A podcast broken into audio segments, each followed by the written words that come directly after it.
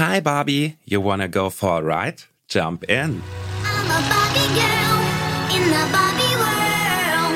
Life in plastic, it's fantastic. Das Barbie Girl und ihre Barbie World erobern die Leinwand. Unter großem Werberummel ist der Film mit Margot Robbie und Ryan Gosling in den Kinos angelaufen und der Hype ist riesig. Woher kommt die Faszination? Und wie progressiv kann ein Film sein, der sich ausgerechnet um Barbie dreht? Das schauen wir uns heute an. Mein Name ist Ken. Hi.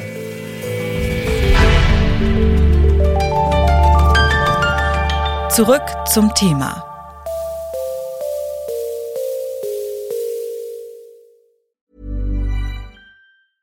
Bitte widmet eure Aufmerksamkeit unserem Werbepartner. Die Suche nach geeigneten Mitarbeitenden kann viel Zeit in Anspruch nehmen, muss sie aber nicht unbedingt, denn man kann sich helfen lassen. Zum Beispiel mit den Premium-Stellenanzeigen von Indeed, denn damit wird eure Stellenanzeige in der Suche sichtbarer und Bewerberinnen und Bewerber werden schneller auf euch aufmerksam. Indeed schenkt euch jetzt 75 Euro Startguthaben für eure Premium-Stellenanzeigen. Klickt dazu auf den Link in den Show Notes. Es gelten die AGB. Okay, Spaß beiseite. Der neue Barbie-Film ist in aller Munde. Fans der meistens wasserstoffblonden Puppe haben auf den Kinostart hingefiebert. Die Erwartungen, die sind durchaus vielfältig. So hoffen manche, die Barbie eher als ein problematisches Klischee sehen auf eine bissige Satire von Greta Gerwig. Denn die hat sich mit feministischen Werken wie Lady Bird und Little Woman in Hollywood bereits einen Namen als Regisseurin gemacht. Ab jetzt ist der Film in den Kinos. Gestern gab's schon Vorpremieren. Einige wenige haben den Film schon gesehen und eine von ihnen ist meine Kollegin Johanna, die ist jetzt mit im Studio. Moin Johanna. Hallo. Hallo. Erzähl mal, du hast den Film gestern Abend schon quasi vor allen anderen gesehen. Wie hat er dir denn gefallen? Ich fand ihn sehr, sehr gut, sehr lustig. Bin mit einem sehr guten Gefühl danach rausgekommen. Also es war im Großen und Ganzen sehr unterhaltsam, viele bunte Farben und ja, einfach ganz lustig. Hm? Ja, verstehe. Ja, was ich noch interessant finde, du bist ja, ähm, du bist ja Feministin. Wie hast du denn auf den Film geblickt? Fandst du es einfach nur unterhaltsam oder hatte Barbie auch eine politische Botschaft für dich? Also ich finde, es war eine sehr gute Mischung. Klar, es ist jetzt kein extrem politischer Film und wenn man sich jetzt große feministische Theorien oder Kampfansagen wünscht, dann ist da der Film nicht die richtige Adresse.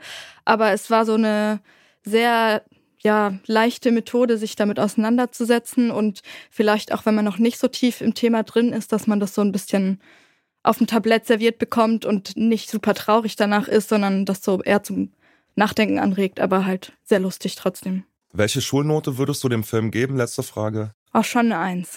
Okay, dann vielen Dank, Johanna, für deine Eindrücke. Gerne. Auch schon vor dem Film wurde die Figur der Barbie aus verschiedenen Richtungen kontrovers diskutiert. Wie hat sich die Figur von Spielzeughersteller Mattel im Lauf der Jahre verändert? Jemand, der sich damit bestens auskennt, ist Frederik Kampe. Er hat Germanistik und Ästhetik studiert und schreibt gerade seine Doktorarbeit über die Ästhetik von Barbie. Er hat mir erklärt, welche Kontroversen die Barbie-Puppe im Lauf der Jahre begleitet haben. Also wenn wir von, ähm, äh, von der Kritik an Barbie sprechen, sprechen wir ganz häufig von dem Kritik an ihrem Körper. Und ich glaube, es ist immer wichtig mitzudenken, dass der Barbie-Körper, den wir kennen, der Puppenkörper, ihren, den Ursprung in einer Comiczeichnung hat, nämlich der Bildlili der äh, 50er Jahre, also im deutschen Pin-Up-Girl der Bildzeitung. Und damit ist der Körper von Grund auf eine, eine Karikatur einer bestimmten Form von Weiblichkeit. Und und natürlich damit auch, äh, auch unrealistisch, aber irgendwo realistisch genug, dass wir mit in den Vergleich einsteigen. Und ich sag mal, diese Kritik am Körper, die, ähm, die bleibt weiter bestehen. Ähm, heute gibt's die immer noch. Allerdings, es scheint sich gerade mit Trends wie, wie Barbiecore zum Beispiel, also ein, ein Trend vor allem in der Mode, auch einen, ähm, einen Umgang mit Barbie einzustellen, der bereit ist zu akzeptieren, dass ähm, diese Form von Makellosigkeit, dieses Oberflächliche, was ja durchaus auch damit verbunden ist, und eine erfolgreiche Frau zu sein, nicht mehr ganz so sehr im Widerspruch gesehen wird. Also ich, dass das realisiert ist, würde ich jetzt mal in der Breite bezweifeln, aber zumindest dient das als Ausgangspunkt, sich selbst mit, oder vor allem Frauen, sich selbst mit der Ästhetik von Barbie auseinanderzusetzen und ein Stück weit auch in den, ich sag mal, in den Diskurs zu treten. Man ist bereit, Barbie als Vorbild mitzudenken, so würde ich es vielleicht sehen. Und dem dem Kontext, und das ist sicherlich auch durch den Film angeheizt, äh, kommt jetzt, äh, ähm, startet jetzt heute der Film. Im Film kommt Barbie in der Gegenwart an und auch tatsächlich in der realen Welt. Regisseurin äh, Greta Gerwig konfrontiert sie und ihren Mitstreiter Ken mit Themen wie Patriarchat, Identitätssuche und Körperbildern. Was dachten Sie denn, als Sie vom Film und vor allem von dem Plot gehört haben, also von der Idee, Barbie in die reale Welt zu schicken? Ich finde das ähm, eine sehr kluge ähm, Idee, die, glaube ich, auch jetzt schon oder im Vorfeld schon auch in dem Puppenspiel Realität wurde. Also wenn wir uns anschauen, dass die neuen Puppen, die 2016 auf den Markt kamen, unter anderem die, äh, die Curvy oder die, äh, die Tall Barbie, für die passt die Barbie-Welt schon nicht mehr. Also die Sitze sind zu klein, die, äh, der, ähm, die Türrahmen zu niedrig. Also die die, die, die Probleme der Diversität, sagen wir, die wir als äh, Gesellschaft schon kennen, nämlich dass nicht alle gleich sind, nicht für alle was äh, alles passt, äh, sind auch schon im, im Spielsystem Barbie angekommen. Und äh, dieser Gedanke äh, steckt, glaube ich, dahinter, ähm, zu sagen, wir konfrontieren Barbie als Figur oder in dem Fall sogar eher als, als Idee mit den Problemen der echten Welt und mit ihrer der Kritik, die's, die ihr entgegenschlägt. Und insofern steht das, denke ich, schon ein, bisschen, ein Stück weit in der Kontinuität dieser Diversifizierungskampagne und hat aus meiner Sicht äh, durchaus das Potenzial, äh, die,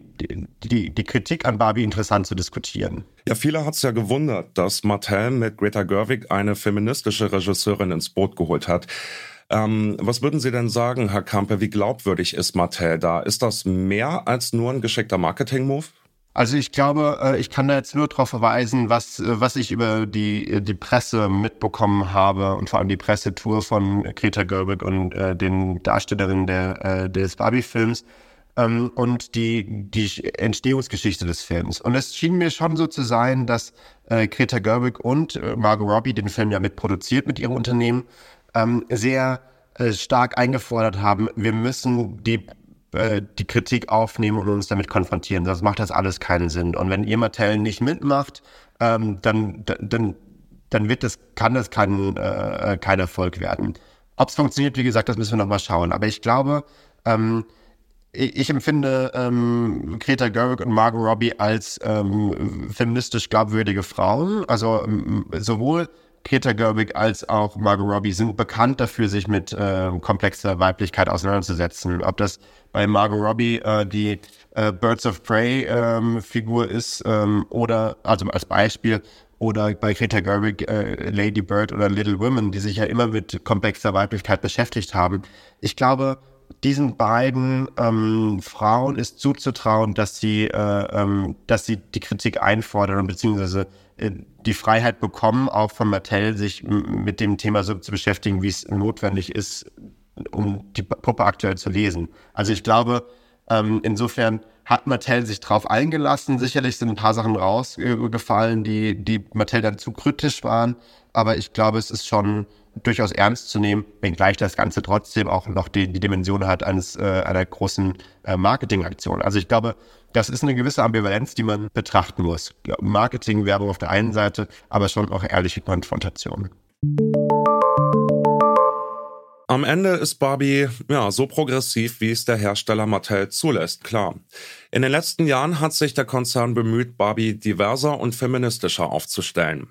Barbies Image profitiert auf jeden Fall von Greta Gerwig und Margot Robbie, die als progressive Hollywood-Stars gelten. Und?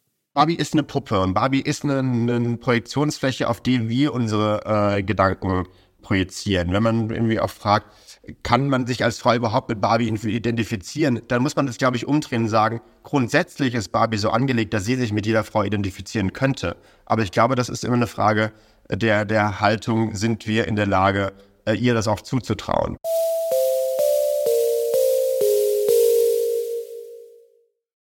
Das war's von uns für heute. Wenn ihr von Barbie nicht genug kriegen könnt, dann hört doch mal in die heutige Folge unseres Popfilters rein. Da geht's um Nicki Minaj und Ice Spices Version des Kulthits aus dem Intro, nämlich Barbie Girl. Den Link dazu packen wir euch in die Shownotes. An dieser Folge mitgearbeitet haben Astrid Jerke, Johanna Mohr und Alea Rentmeister. Produziert wurde sie von Stanley Baldauf, Chef vom Dienst war Toni Mese und mein Name ist nicht Ken, sondern Johannes Schmidt. Bis bald. Zurück zum Thema vom Podcast Radio Detektor FM.